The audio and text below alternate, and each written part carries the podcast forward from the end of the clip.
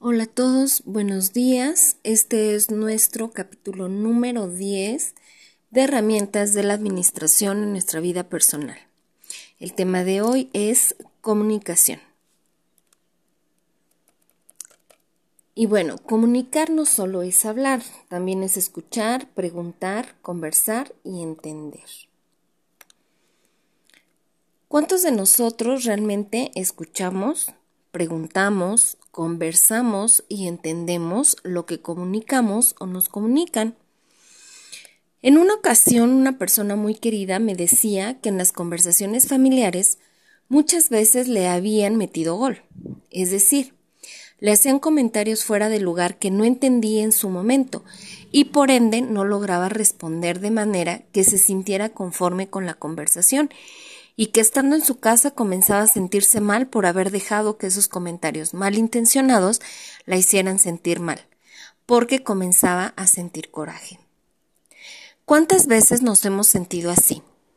Pues al menos yo muchas, porque al igual que esta querida persona, siempre he sentido que me meten gol y es desagradable porque uno quisiera tener las palabras precisas y la combinación perfecta de estas para hacer frente a cualquier comentario o pregunta en alguna conversación.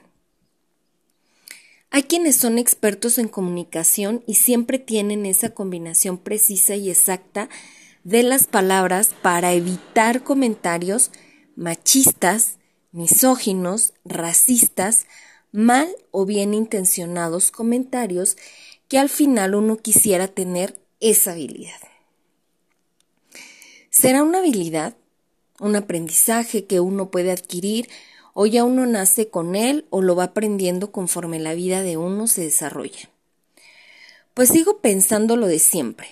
Uno puede o no nacer con ciertas habilidades, pero se pueden desarrollar. También, por ejemplo, los políticos o la película del discurso del rey donde éste tartamudeaba e iba a clases para ser un buen orador. Muchas habilidades y cosas se aprenden en la vida y con la práctica y la disciplina, bien que se puede hacer uno experto en ello y sacar provecho. En fin, el punto en este capítulo es explicar un poco acerca de la comunicación, sus elementos y de qué manera podemos comunicarnos de forma asertiva y de a poco lograr mejores relaciones a través de esta habilidad. La realidad es que las personas solemos hablar y hablar sin ningún sentido. Expresamos nuestros sentimientos y emociones a través del lenguaje. Hablamos o hacemos gestos. Nuestra postura y nuestros movimientos dicen más que mil palabras. A veces gesticulamos de una manera que esas caritas ya las hubiera querido nuestra mamá de recuerdo en las fotos de la sala. Nuestro rostro es a veces un emoji en todas las versiones. Pero, ¿cuánto es lo que hablan las personas en un día? ¿Con cuántas personas hablamos en un día? ¿Qué es lo que queremos decir o expresar? ¿Tienen que ver nuestras emociones en la manera de expresar nuestras ideas? Pues bueno, la psicología dice que las mujeres hablamos alrededor de 27 mil palabras y los hombres 10 mil palabras en un día. Con esto sabemos que las mujeres somos sumamente platicadoras. Las mujeres hablamos con más gente que los hombres, ya que las mujeres somos más auditivas y los hombres más visuales. Y nuestras emociones y sentimientos son un factor muy importante en la comunicación, ya que no solo expresamos a través del lenguaje, sino a través de nuestros gestos y expresiones. Y a veces son estos dos últimos los que dicen más que nuestras palabras. Y entonces, ¿cómo funciona la comunicación y cómo podemos ser más eficientes y efectivos en ella? Puesto que es una habilidad que tanto hombres como mujeres debemos desarrollar para poder interactuar correctamente en nuestro contexto, en el que sea, ya que dependiendo del rol que desempeñemos debemos desarrollar habilidades de comunicación específica.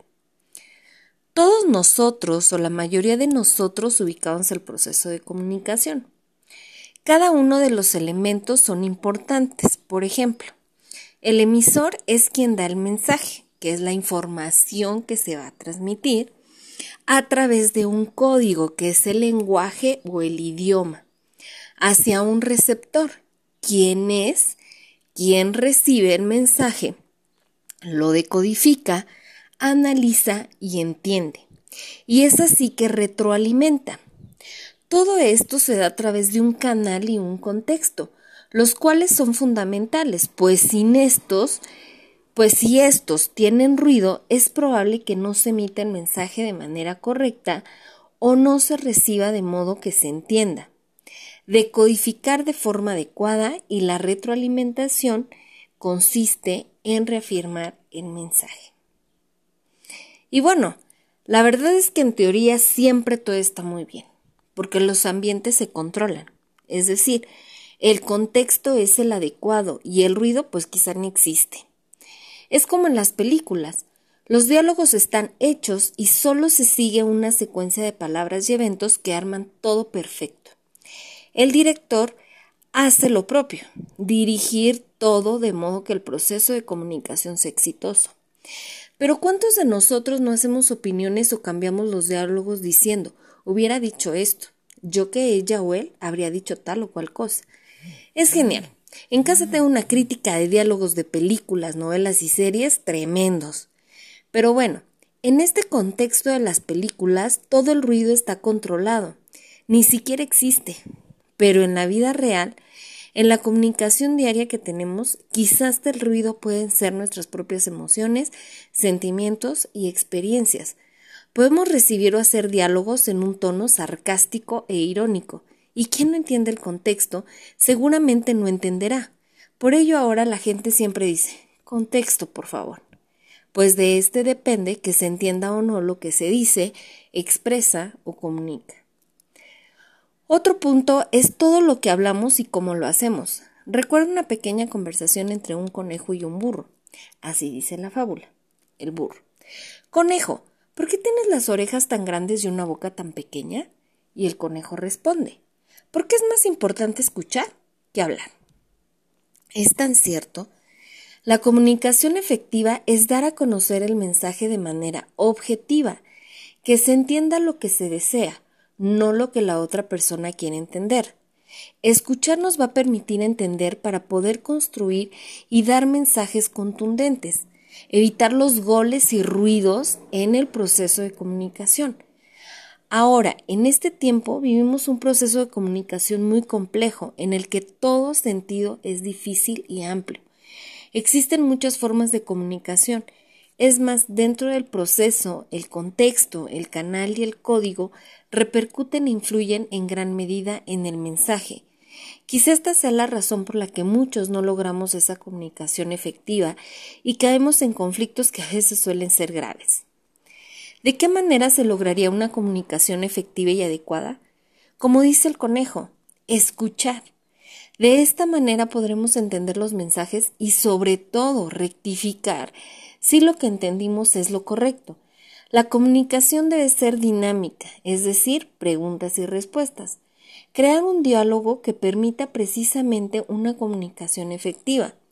La retroalimentación debe permitir que podamos reafirmar lo que estamos entendiendo para evitar una decodificación errónea.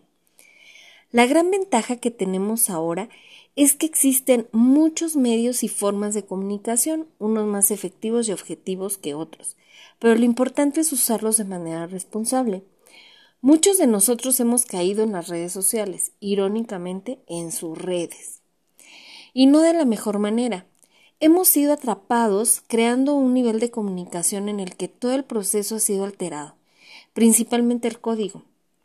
Muchos hemos sido criticados, pues de cierto modo hemos realizado abreviaturas absurdas en mensajes e información, utilizando el típico tú me entiendes o se entiende, pero el punto es crear un proceso de comunicación válido y efectivo, sobre todo esto último, que las personas o los interlocutores puedan realizar un diálogo que permita transmitir las ideas y la información adecuada, entendiendo de manera objetiva los mensajes. La información es importante y por ello debe comunicarse de modo que permita a todos entenderla y recibirla de manera correcta en tiempo y forma. Los mensajes muchas veces se distorsionan, llegan por los medios menos adecuados, los reciben quienes no deben y por ende la información no es la adecuada o no se utiliza de forma o se utiliza de forma incorrecta. Revisemos los siguientes puntos o características de la comunicación. Debe ser clara, rápida, concisa, cordial y directa. Por lo tanto, una comunicación efectiva consiste en ser claros con el mensaje, rápidos tomando el tiempo necesario, concisos sin desviarnos del tema, decirlo de manera cordial siendo empáticos, ser comprensivos con la información y la expresión del mensaje y finalmente ser tolerantes con las opiniones. La clave de la comunicación efectiva es la escucha. Si sabemos escuchar, entenderemos el mensaje y con ello la información, lo que permitirá que podamos interactuar correctamente.